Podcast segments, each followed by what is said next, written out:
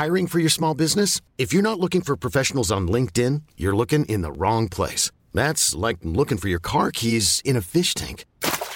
LinkedIn helps you hire professionals you can't find anywhere else, even those who aren't actively searching for a new job but might be open to the perfect role. In a given month, over 70% of LinkedIn users don't even visit other leading job sites. So start looking in the right place. With LinkedIn, you can hire professionals like a professional. Post your free job on linkedin.com slash achieve today.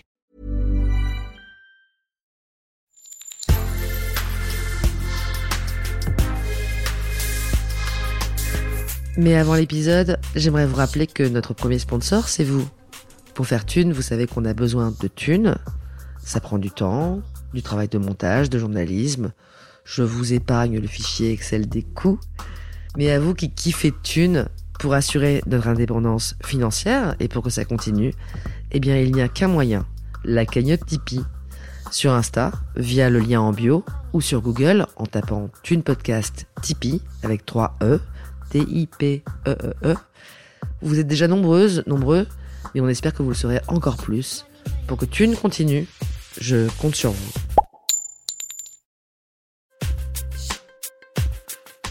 Thune, le premier podcast intime sur l'argent. Il y, a- pas longtemps, j'ai testé une application euh, où quand tu prends en photo tes tickets de caisse de n'importe quel resto ou bar, ils te payent 7 centimes. Et euh, moi, je trouve ça trop bien. Et du coup, je le fais.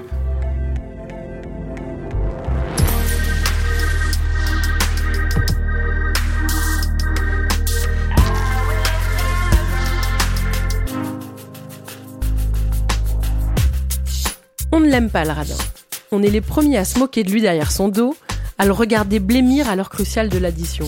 On le qualifie de rat, de pince, on dit de lui qu'il a des oursins dans les poches. Et surtout, on en connaît tous. Pourtant, ça fait plusieurs mois que j'en cherchais à interviewer et impossible de trouver quelqu'un qui accepte d'être le pingre de service. Alors je suis allée à la source, discuter avec Marc Mazière, le créateur de Radin Malin, un site de bons plans et d'économie. Surprise, Est jeune, plutôt sympa et lucide. La preuve, il se définit lui-même comme étant 70% économe et 30% radin.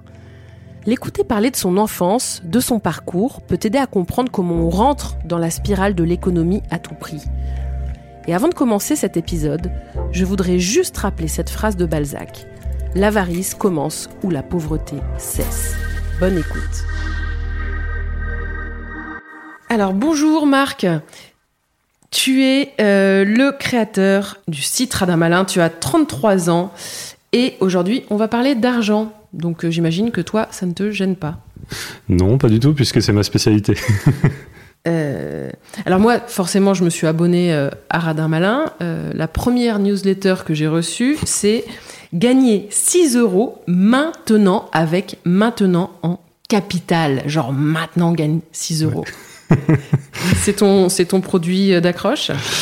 Oui, bah c'est en l'occurrence en fait quand tu t'inscris à ma newsletter, tu reçois, tu vas recevoir euh, une astuce par jour pendant une semaine. Et donc là, l'histoire des 6 euros, bah c'est pas du tout une arnaque. En fait, c'est un des bons plans qui m'a vraiment poussé même à faire le blog parce que c'est quelque chose que les gens connaissent pas beaucoup encore, même si ça se développe. Et en fait, c'est un site qui te qui te reverse de l'argent sur chacun de tes achats. Et effectivement, je le mets en capital parce que je suis un peu en mode. euh, c'est vrai que c'est même sur, sur les réseaux sociaux quand je fais des visuels ou quoi, euh, je les fais moi-même et du coup ça fait un peu mal aux yeux, mais ça me fait marrer. euh, J'aime bien, tu vois, ça fait un peu supermarché. euh. En même temps, tu es dans la, la charte graphique euh, Ouais. du discount, quoi. hein. Ouais, ouais. c'est- jaune, c'est orange, ça clignote. C'est vrai euh, que j'abuse un peu, mais avant c'était un vrai sapin de Noël le blog. Là, j'ai essayé de, de le mettre un tout petit peu plus sobre parce que euh, ouais. Euh, bah, avant de parler euh, de Radin Malin euh, Et de toi d'ailleurs, euh, on, va, euh, on va essayer de te comprendre un tout petit peu et je vais te demander euh, du coup d'où tu viens, où est-ce que tu as grandi, que faisaient tes parents, et on va essayer de comprendre qu'est-ce qui te t'amène à être dans cette réflexion bah, permanente sur l'argent. Eh bien, je viens d'une famille surendettée qui euh, aurait pu ne pas l'être. Euh, alors, euh, bon, c'est mon père qui gérait tout principalement, parce que mes, parents sont handicapés, ma mère est aveugle et mon père euh, est malvoyant. Ma mère euh, gère pas trop, c'est plutôt mon père qui gère, mais ma mère a jamais travaillé, voilà. Et donc euh, mon père est pas très bon avec les finances, même pas du tout. Et mon père avait un, avait un, bon travail à- en tant que jardinier à la mairie de Paris. On avait une maison en banlieue parisienne, euh, tranquille, hein, voilà. Et puis après, euh, bon, il a perdu son travail parce que il est parti en retraite anticipée, et donc à cause d'un accident de travail. Et donc, euh, bah, on est on est reparti dans le sud, euh, là où il y avait ma famille. Il a revendu la maison, et en fait, son erreur, ça a été de vouloir maintenir son niveau de vie d'avant avec un salaire moindre puisqu'il était à la retraite. Et vouloir maintenir ça aussi à grand coup de, crédit à la consommation pour acheter des télés, des canapés, même pour partir en vacances, pour nous faire plaisir. hein, c'est ce qu'il dit à chaque fois. Mais euh, effectivement, c'était le cas. Mais le problème, c'est que bon, après, il n'a pas anticipé que bah, les crédits revolving, euh, ça devient vite ingérable. euh, les, les taux à 17%. euh,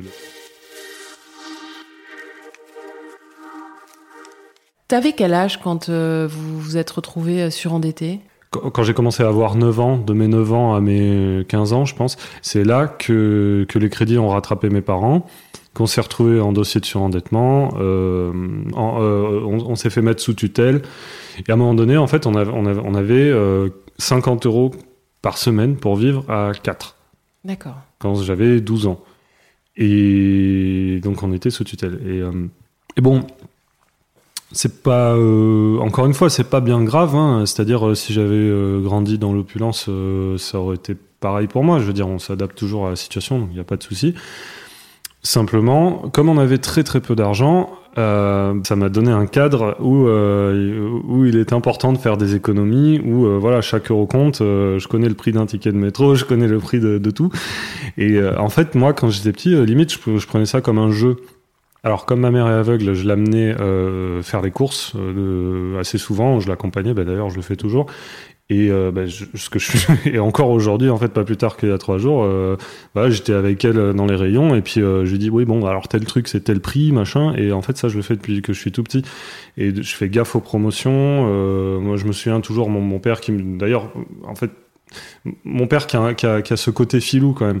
Il n'a pas le côté gestionnaire, mais il a vraiment le côté filou. Donc, euh, il aime bien euh, les, jeux d'argent aussi, euh, le, PMU, tout ça. Et puis, euh, c'est lui qui m'a appris quand j'étais petit, euh, oui, alors euh, il faut prendre les produits Carrefour hein, parce qu'ils sont, moins chers euh, tout le temps, machin. Ils sont pas moins, bons. Et puis, c'est complètement vrai.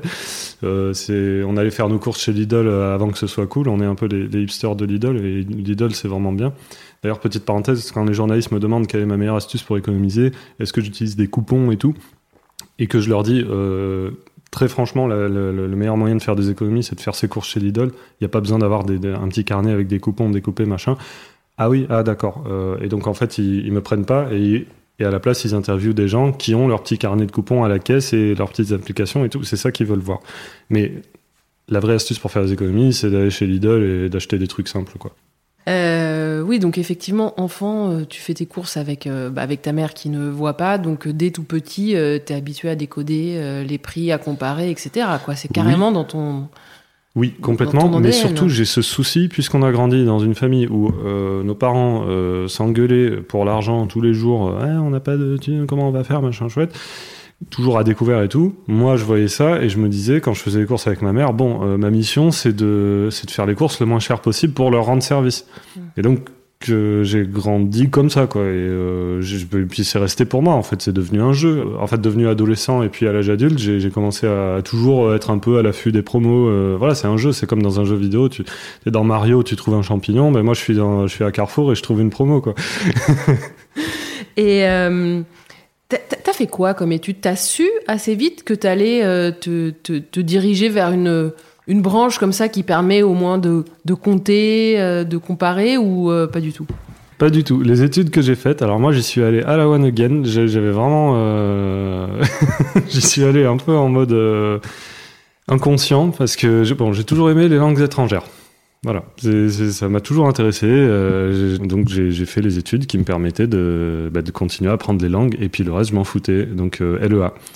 Et puis bon, arrivé à la fin de la fac, euh, forcément comme j'avais pas, pas d'argent, euh, J'étais étudiant boursier, euh, bah, je pouvais pas me payer une école de commerce ou un truc avec un vrai service d'orientation. À la fac, c'est à ton diplôme, euh, merci, au revoir, et, euh, et puis euh, personne t'aide pour trouver un stage, et donc tu trouves un stage tout pourri, et donc alors, ensuite tu te retrouves à la fin de tes études, tu sais pas quoi faire de ta vie.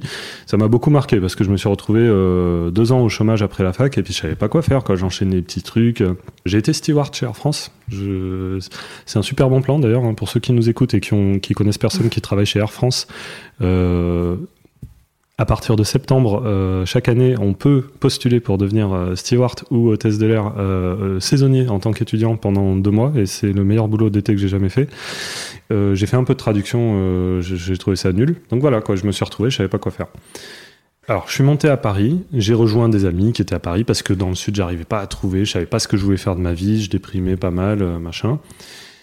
À 25 ans, euh, j'ai eu un déclic. C'était euh, en même temps que les attentats de Charlie Hebdo, euh, à peu près, pour te situer, en 2015, janvier. Euh, je me suis dit, bon, c'est pas possible, je peux pas continuer comme ça, en mode galérien, à, être au RSA. J'étais en fin de droit du chômage. ça va pas. Je voyais pas ma vie comme ça. Et, et je me suis dit, bon, maintenant, je vais mettre un objectif. À 30 ans, il faut que je sois millionnaire et ou rentier de 10 000 euros par mois.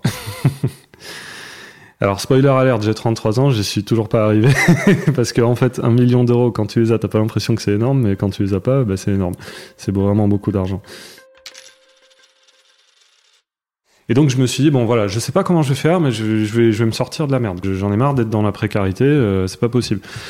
Et donc, j'ai commencé à lire un bouquin qui m'a marqué, qui est gratuit en plus, qui est disponible gratuitement sur le site de son auteur, sans vouloir lui faire de la pub, mais bon, ben voilà. C'est Olivier Seban, Tout le monde mérite d'être riche. Et ça casse pas non plus trois pattes à un canard. C'est un livre qui t'explique euh, comment faire pour t'enrichir. C'est tout. Et, et puis euh, c'est que du bon sens et c'est pas euh, c'est pas du tout euh, devenir riche rapidement. C'est vraiment c'est très raisonné, c'est très rationnel. Il t'explique pas à pas. Il te dit voilà les grands véhicules d'enrichissement, c'est la bourse, l'entrepreneuriat et l'immobilier. Et euh, quand tu lis ça et que t'as pas de thune et que t'es au RSA, tu dis bah ouais bah super, euh, je vais pas investir en bourse, qu'est-ce que tu veux que j'investisse Euh, Immobilier, machin, je peux pas acheter de l'immobilier. Entrepreneuriat, euh, j'y connais rien, ça fait peur et tout. Donc moi j'étais là, ouais, c'est pas c'est pas génial, qu'est-ce que je vais faire? Mais en fait, euh, il te pose quand même toutes les tous les principes de base, notamment l'idée de, de de vivre légèrement en dessous de tes moyens. Bon, c'est des choses que je savais plus ou moins déjà, mais c'est bien de les, de les cimenter, puis tu pars sur des bonnes bases et tu dis, ok, donc lui, il faut suivre ses conseils.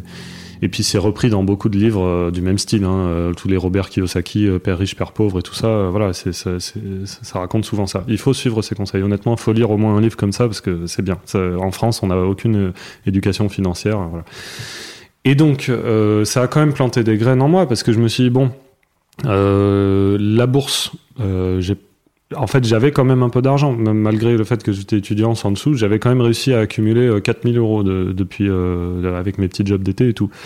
Et c'est à ce moment-là que je me suis dit, bon, bah, tu sais quoi, je vais ouvrir un compte en bourse, je sais pas du tout comment on fait, je me suis renseigné, et j'ai ouvert un, un compte titre euh, comme ça, et puis j'ai acheté des actions Tesla. Ah ouais. J'en ai acheté pour 2000 euros, alors que j'avais euh, 4000 euros en tout et pour tout comme argent. Et donc, t'as acheté des actions Tesla? Je suis assez admiratif de ce qu'il fait de ce qu'il a fait, parce que j'ai suivi toute l'histoire du gars euh, depuis le début. Moi, ça fait depuis 2014 que je, regarde ça de près. Je suis impressionné par ce qu'il a réussi à faire. Euh, c'était tout bonnement euh, impossible, quoi. C'est- assez incroyable. Moi, j'étais euh, voilà, j'étais 100% pour. je sais que malgré les critiques, je sais, ce qu'il a fait, je sais ce que Tesla a fait. Le cobalt dans les batteries, il l'enlève, il l'a enlevé. Voilà, les esclaves au Congo, c'est plus vrai maintenant, etc. Il y a plein de trucs que les gens savent pas. Et euh, ok, euh, Musk il fait des conneries, d'accord, mais moi tout ce qui m'importe, en fait, c'est qu'on arrête de, de cramer du jus de dinosaure dans l'atmosphère. En fait, qu'on arrête de mettre 50 litres euh, d'essence dans la voiture et de les cramer dans l'atmosphère et que tout le monde trouve ça normal. C'est tout ce qui m'importe. Et donc j'étais assez d'accord avec ça dès le départ et voilà. Et c'est pour ça que j'ai investi dans Tesla. Qu'est-ce que tu gagnes? Et en fait, je gagne pas grand chose. Parce que entre 2015 et 2019, l'action Tesla, euh, elle bouge pas trop. En fait, je l'ai juste, je l'ai gardé. En fait, c'était juste pour apprendre la bourse. hein. Mm. Je l'ai gardé, puis après j'ai acheté deux trois actions Apple pour voir ce que ça faisait, puis je les ai revendues, machin, mais j'ai pas trop touché.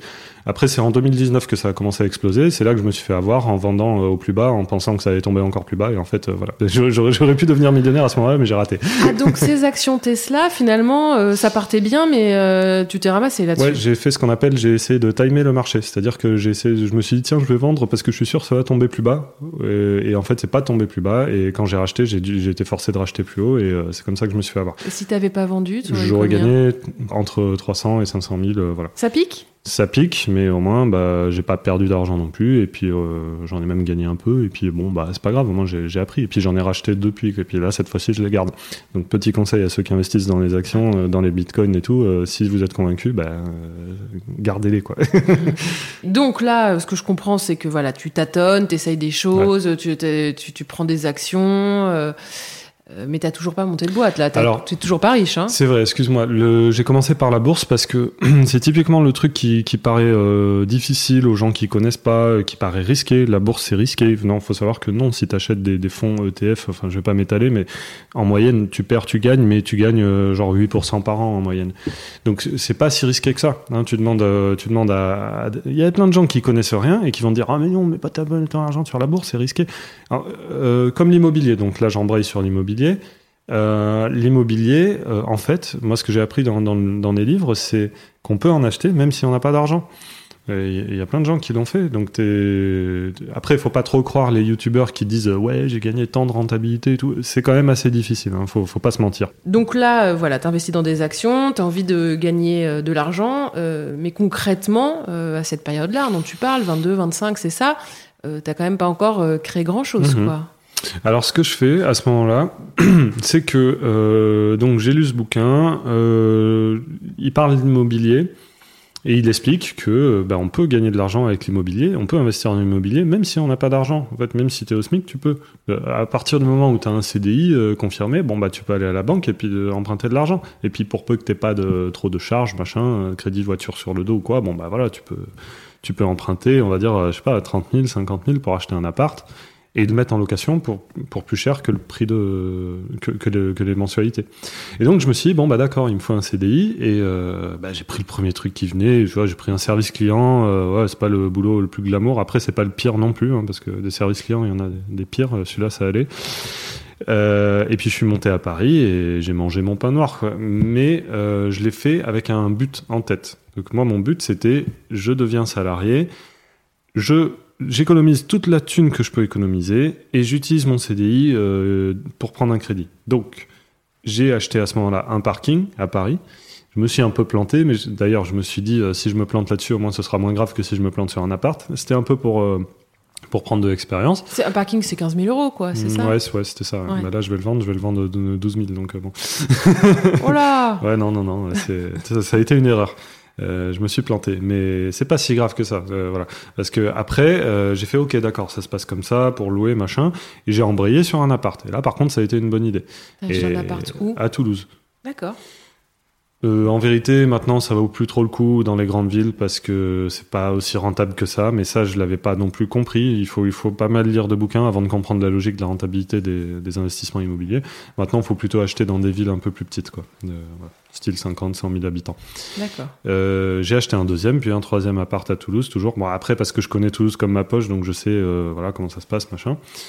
J'étais encore locataire. J'ai acheté des apparts pour les louer alors que j'étais locataire. Et mon logement, je l'ai eu via mon, mon travail sur un parc de logement 1% patronal où je payais 500 euros de loyer à Paris. euh, dans le 19e. Donc, euh, tu vois, j'ai vraiment essayé de, de diminuer mes coûts et de gagner euh, le plus possible pour pouvoir investir et donc euh, acheter des apparts, devenir rentier, devenir millionnaire, machin.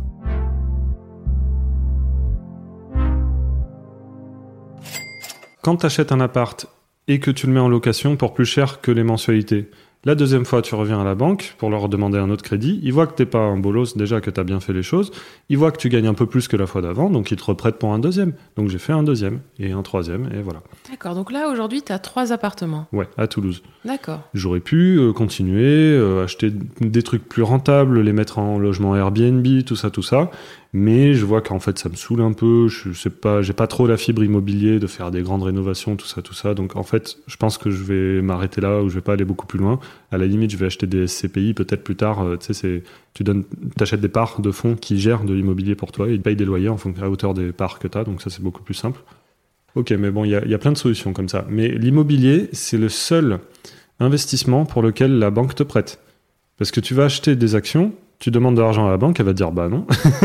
L'immobilier, pourtant, c'est la même chose, hein, ça monte, ça descend, c'est risqué, et pourtant la banque, elle te prête pour faire du locatif. Donc il faut en profiter. Il faut maximiser sa capacité d'emprunt, il faut s'endetter au maximum. Tu utilises l'argent du locataire pour rembourser l'argent de la banque, et toi, tu sors rien de ta poche. Et euh, si t'es bon, tu te fais un petit bénéfice tous les mois, et puis dans tous les cas, tu te retrouves avec un truc, euh, un bien immobilier payé dans 20 ans. Oui, mais t'as quand même des frais. Euh, T'as des frais et tout, la oui, voilà. les rénovations, etc. Donc tu t'y retrouves quand même. C'est pour ça que je dis que c'est pas aussi simple que ça et que les youtubeurs qui embellissent le truc, euh, machin, quoi, c'est pas aussi simple que ça. Et c'est quand même un peu difficile. Mais ça vaut le coup et c'est possible. Donc à quel âge tu te retrouves avec tes trois appartes? Euh, le premier c'était à 26 ans, euh, le deuxième à 27 ans, le troisième à 28 ans, 29 ans, voilà. Mais bon, concrètement, t'as trois appartements, un CDI euh, qui t'ennuie un peu, euh, voilà, c'est ça. Alors, un CDI qui va, honnêtement, je gagnais un peu plus que la moyenne. J'étais, parce que, tu sais, en fait, euh, j'ai repris des cours d'italien à ce moment-là parce que tu avais une prime de langue à chaque fois que tu parlais une langue supplémentaire, euh, tu, tu gagnais 100 euros de plus. Donc, euh, du ah coup, oui, d'accord. je prenais les appels en anglais, en allemand et en italien. et je gagnais, ouais, je gagnais 2000, euh, 2000, euh, Oui, 2100, quoi. Ce qui pour est un- pas, énorme à Paris. Enfin, pour un centre de service client, c'est bien, Mm. quoi. Euh, Mm. Franchement, euh, demande à ceux qui travaillent au service client de Free ou de- d'une banque ou j'en sais rien. J'en connais, et ils étaient pas bien payés. hein.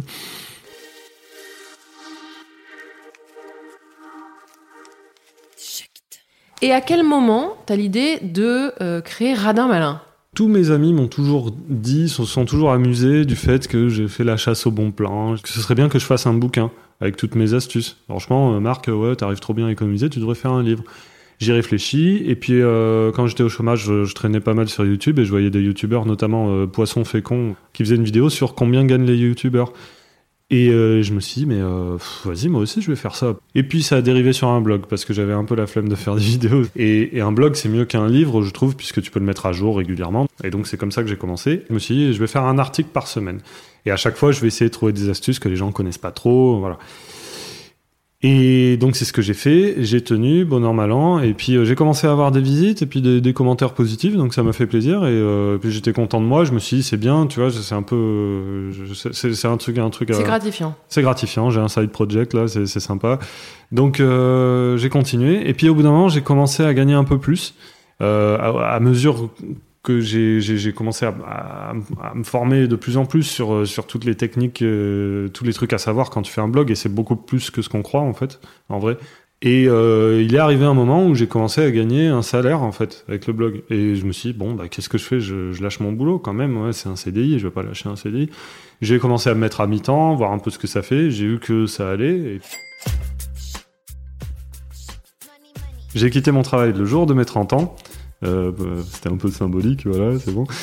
Et euh, bah, c'est après que les revenus du blog se sont cassés la gueule. Tu vois, comme quoi c'est euh, c'est vraiment c'est très très variable en fait. D'ailleurs, je sais même pas toujours aujourd'hui si dans six mois je pourrais toujours en vivre, donc c'est assez stressant. C'est pour ça que je voudrais faire autre chose après, mais ça c'est une autre histoire. Mais en tout cas, j'ai réussi à vivre de, de, mon blog simplement avec la pub, avec les partenariats, avec quelques petits trucs comme ça, quoi.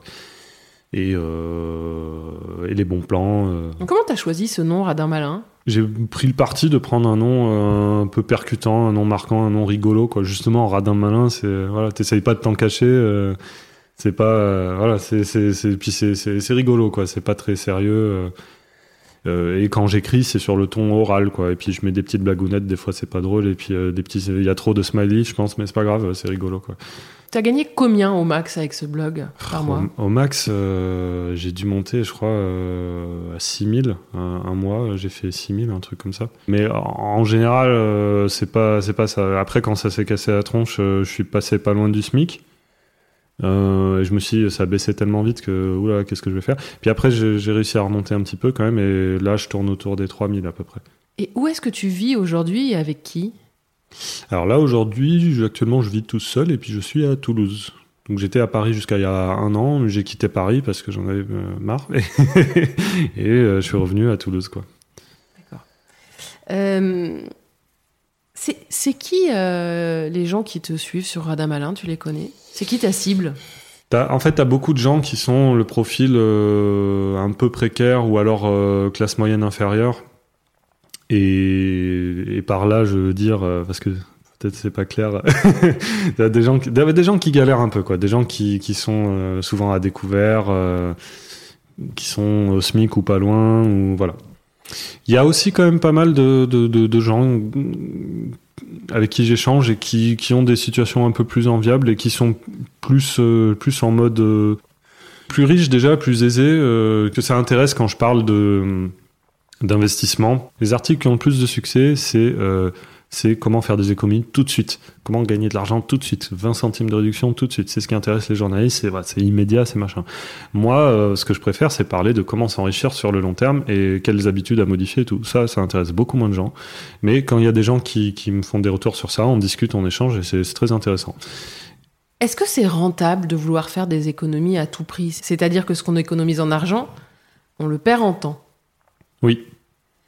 Oui, mais ça dépend de combien vaut ton temps. Hum, Ça dépend de si tu es vraiment occupé ou pas. Forcément, si tu as des enfants, si tu as un travail, euh, tu vas pas avoir le temps d'aller euh, exprès à tel magasin euh, moi quand j'étais étudiant j'allais faire mes courses chez Lidl qui était un peu loin je me tapais une demi-heure en tram mais bon bah voilà j'avais le temps et puis par rapport à ce que ça me faisait économiser ça valait le coup de faire ça euh, mais même encore aujourd'hui, il y a quand même des choses que je fais honnêtement par, par, par habitude qui, en fait, je m'en fous. Je pourrais, je pourrais ne pas les faire pour économiser 2-3 euros, mais je le fais quand même parce que ça m'amuse.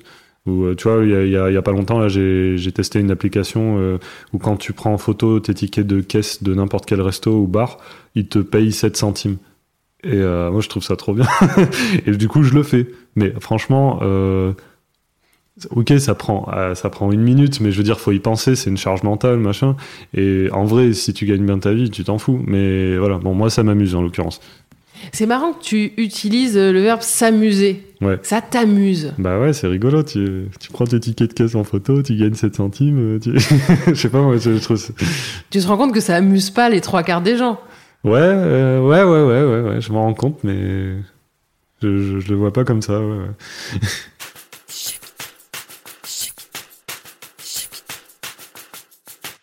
Est-ce que toi, tu te considères comme radin? Ah, euh, alors, quand tu tapes Radin Malin sur Google, tu tombes sur un article universitaire euh, qui explique, qui distingue trois euh, profils de radin. Il y a le radin, il y a l'économe et il y a le consommateur malin, je crois. Donc le radin, c'est celui à qui ça fait mal de dépenser. C'est vraiment, c'est perçu comme une douleur, comme si je te donnais un coup de poing. L'économe, c'est celui qui va chercher le meilleur rapport, euh, enfin, chercher à avoir le maximum avec le, avec le minimum. Donc, euh, par exemple, tu es, au supermarché, t'as pas besoin de haricots verts, mais tu vois que si tu achètes 20 boîtes d'un seul coup, euh, bah, elles sont moins chères que les moins chères. tu fais une super affaire. Donc là, tu vas acheter des haricots verts, même si tu pas prévu. Moi, je me situe, je pense, euh, 30% radin et 70% économe. Parce que j'ai vécu tellement longtemps avec très peu que euh, je sais ce que ça vaut, les choses, et ça me fait mal de, de dépenser trop pour un truc euh, trop cher.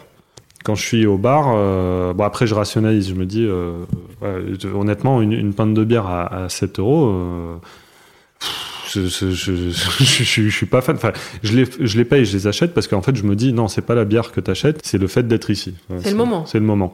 Mais euh, donc voilà, ouais, j'ai ce côté où euh, si je sens que c'est trop cher par rapport à ce que ça devrait coûter, euh, ça va me faire mal. Je vais me dire, non, euh, bon, voilà, je vais, je vais pas. je vais pas dépenser ça pour ça, quoi. Donc il y a vraiment cette notion de douleur hein, dont tu parlais au début. Le radin, Ouais. ça lui fait mal. Peut-être Ouais, ouais. d'où l'expression les oursins, les oursins dans les poches. Euh, ça pique, quoi. hein. Franchement, franchement, ouais. J'avais choqué une copine à moi en lui disant à un moment donné que, très franchement, euh, ça m'emmerde de, de payer des coups à mes potes, ça me, ça me fait mal. je me dis, euh, mais euh, je, je passe outre ça parce que j'ai bien compris au bout d'un moment que euh, que il faut pas tu, tu fais des économies mais il faut pas rogner sur le, le côté social il faut pas il faut pas devenir désagréable avec les gens parce que sinon c'est, ça te pourrit ta vie donc euh, Donc je, voilà, je mets le radin en moi en sourdine quand il s'agit d'être dans un contexte social. Je dis ok, vas-y, c'est pas grave, euh, je paye mes trucs, euh, je fais pas ma radine. Quoi. Par contre, quand moi je suis tout seul, voilà, Tu t'en donnes à cœur joie. je m'en donne à cœur joie, ça y a pas de souci. Et est-ce que tu aimes qu'on te paye un verre ou qu'on t'invite au resto? Ouais, alors avant j'étais gêné. Et puis au bout d'un moment, j'ai compris que en fait, quand les gens me payent un verre, ça leur fait plaisir. Et puis moi aussi. Et puis euh, tout le monde est content, donc voilà. Donc et puis je leur rends euh, souvent, donc il y a pas de souci. Est-ce que tes amis, ils te voient comme un radin? Parce Hmm. que tout le monde fait pas cette distinction que tu fais entre radin, économe, etc. Est-ce que tu es perçu comme un radin? Ça dépend des gens. Il y en a qui sont dépensiers et qui trouvent que je suis radin, mais euh, c'est eux qui sont dépensiers. Enfin, C'est le problème. euh, non, en général, non, en général, ils me, ils m'aperçoivent pas comme ça. Non, non, mais justement parce que j'ai pas envie d'être une, une pince avec mes potes. Est-ce qu'on peut être financièrement radin et humainement euh, généreux?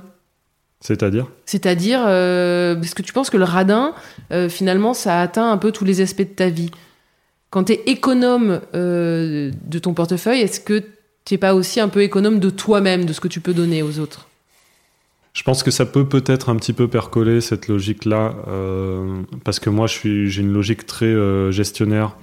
Quand j'étais petit, je jouais beaucoup aux jeux de gestion, j'adore ça. J'essaye toujours d'utiliser le moins de ressources pour obtenir le maximum. Pour moi, travailler dur, c'est une connerie. Pour moi, il faut travailler intelligemment et dur, ok, mais seulement si ça rapporte, euh, enfin seulement si c'est efficace. Voilà, je vise l'efficacité. euh, Je me demande si tu serais capable de toi t'économiser, en fait. Ne pas euh, te fatiguer à la tâche. Tu dis travailler dur, Mhm. euh, c'est pas forcément une solution, mais est-ce que tu es quelqu'un qui serait capable de travailler euh, trois heures par jour et le reste du temps de te la couler douce? Bah oui, complètement, oui, complètement. Mais d'ailleurs, là, avec le blog, je travaille moins que 35 heures. Après, c'est dur à dire puisque, je sais pas, un dimanche à 23 heures, je vais être là encore à, à faire mes trucs. Mais moi, je le vois pas comme un travail, mon blog. En fait, je le vois comme un, co- je le vois comme un, comme un jeu, comme un jeu de gestion, justement. En fait, je suis quand même capable de, de m'investir si j'aime bien ce que je fais. En fait, c'est ça que je voulais faire euh, en devenant rentier. Euh, mon but, c'était de me libérer simplement de la nécessité d'être salarié. Parce que le salariat, euh, bon, je- sans vouloir faire de la provoque, mais c'est quand même un petit peu euh, de l'esclavage, non Mais enfin, c'est une obligation en tout cas. Hein, euh, la, la plupart des gens qui travaillent et, ils aiment pas trop ce qu'ils font. ils font ça parce qu'il faut gagner de l'argent. Moi, l'idée, c'était de me créer des revenus passifs, de devenir indépendant financièrement, comme on dit, c'est-à-dire rentier. À quoi il te sert tout cet argent que tu gagnes? Ben, moi, pour l'instant, je suis en phase de construction. Honnêtement, je vis en dessous de mes moyens. Je vis largement en dessous de mes moyens. Euh, je mets de côté le plus que je peux pour pouvoir réinvestir dans la bourse, euh, un peu sur les crypto-monnaies et puis euh, en immobilier. Là, actuellement, j'ai envie de m'acheter ma résidence principale, par exemple. À Toulouse. Ouais, je pense. Soit dit en passant, il vaut mieux d'abord acheter des investissements locatifs que sa résidence principale. Parce qu'une fois que tu as acheté ta résidence principale, ta capacité de crédit, elle est au maximum et tu peux plus acheter de locatif. Alors que si tu fais l'inverse, tu peux commencer par du locatif comme moi et ensuite acheter ta résidence principale le jour où tu le veux. Je- J'accumule en fait, tout simplement, j'accumule, euh, je mets de côté, j'investis. Pourquoi? Pour simplement rattraper euh, les gens euh, autour de moi qui sont nombreux, qui, euh, voilà, qui ont eu un héritage. Ou... J'essaye juste de, de, de, de, de m'élever de catégorie sociale et puis de d'être, de, de pas être précaire toute ma vie. Voilà, c'est simple. hein. Sachant que moi, des héritages, j'en aurais jamais, j'en ai jamais eu, j'en aurai jamais. Donc il faut, faut que je trouve d'autres moyens. Voilà. C'est un peu l'angoisse, ton moteur? Ouais, ouais, ouais, ouais, euh, ouais. C'est un ami à moi qui m'a fait remarquer ça d'ailleurs, que j'ai beaucoup la peur de manquer. Et c'est vrai. Parce que même encore avec le blog, là, euh, euh, encore une fois, je vis en dessous de mes moyens euh, parce, que, parce que je me dis ça peut s'arrêter à tout moment, on sait jamais ce qui peut se passer, machin chouette. Donc je me dis, il faut vraiment que je mette de côté et que j'investisse tant que je peux le faire. Ma, ma mère et puis beaucoup de gens autour de moi qui sont qui connaissent rien en fait, hein, qui, m'avaient dit la première fois que j'ai acheté un appartement, parce que moi personne n'est propriétaire dans ma famille. Tout le monde, enfin tout le monde m'a dit, oh là là, mais tu vas acheter un appart et tout. Euh, le, locataire, il va pas payer, mais qu'est-ce que tu fais s'il y a des risques, machin, ça marchera pas, là là là. Et moi, je réponds à ça, euh, ouais, le locataire déjà, il a, alors il y a 5% environ de chances d'avoir des impayés quand tu achètes un appart. Si tu fais pas d'investissement locatif, tu as 100% de chances de te retrouver sans rien à la retraite. Donc euh, la question est vite répondue. Euh, voilà, moi je préfère euh, prendre des risques mesurés. c'est comme la bourse, quoi. C'est des risques, oui, mais c'est des risques mesurés, des risques calculés. Est-ce que tu as la sensation de profiter suffisamment de ta vie? Oui, ça va. Bon, j'ai un peu lâché du lest. Je m'accorde quand même plus de trucs qu'avant. Déjà, je me suis acheté une voiture.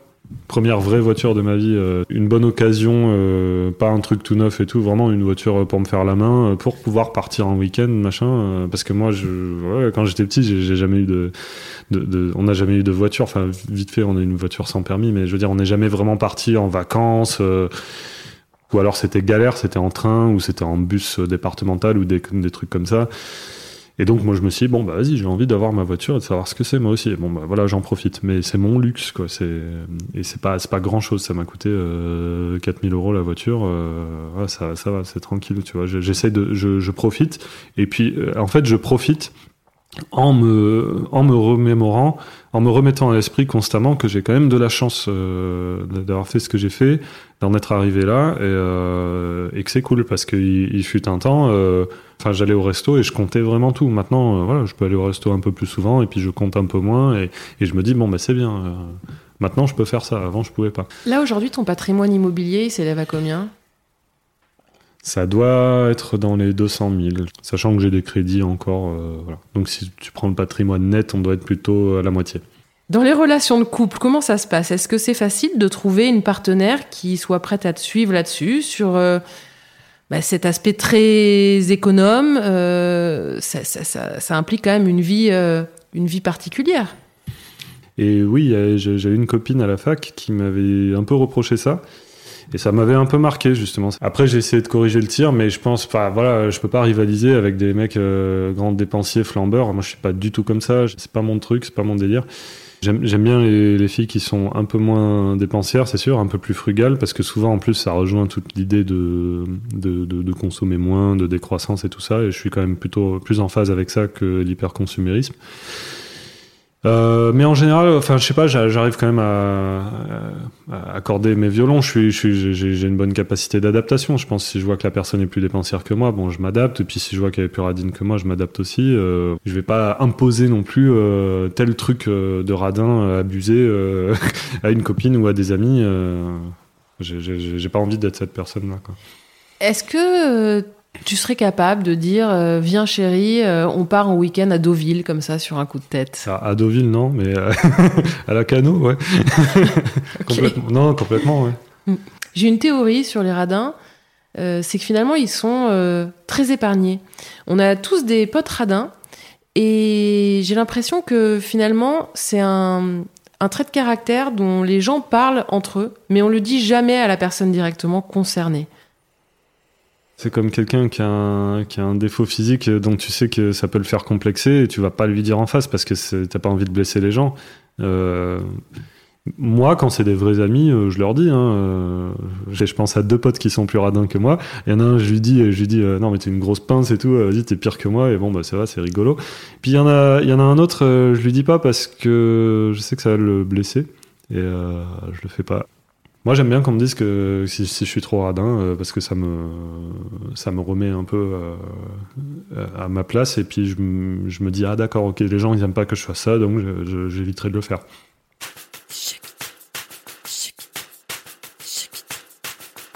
Est-ce que tu crois qu'il y a des radins qui s'ignorent?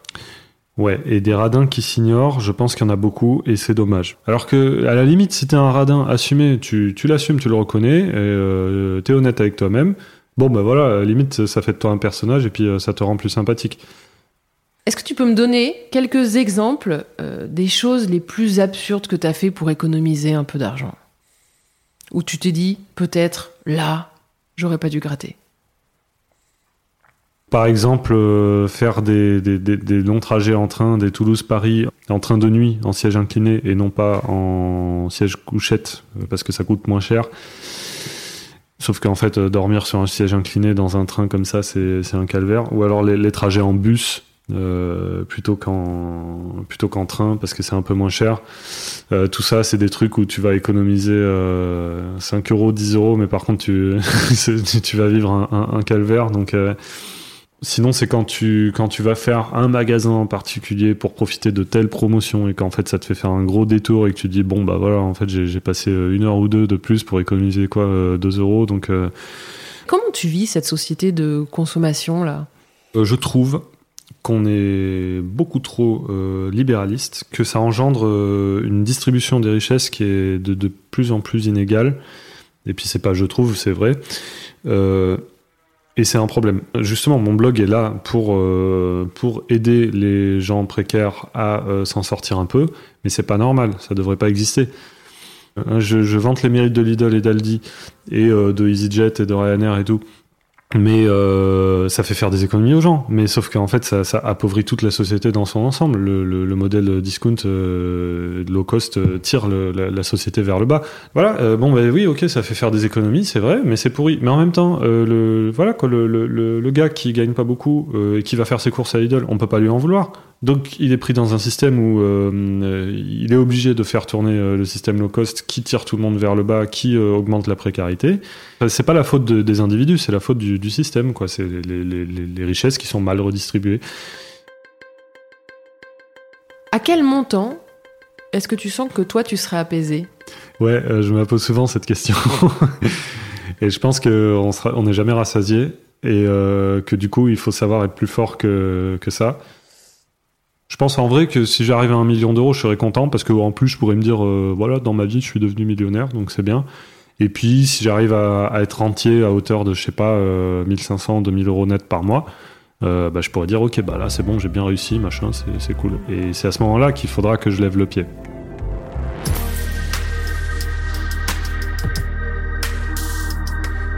Voilà, vous avez encore écouté un épisode de Thune, un podcast de Laurence Velli et Anna Borel.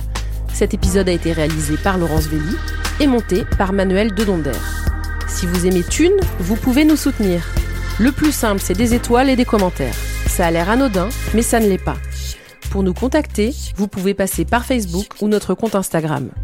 Nous avons aussi lancé une cagnotte Tipeee. Parce que donner un peu de thune à thune, ça fait sens et on en a besoin pour continuer. Vous la trouverez dans le lien de la bio de notre compte Instagram. Merci et à très bientôt.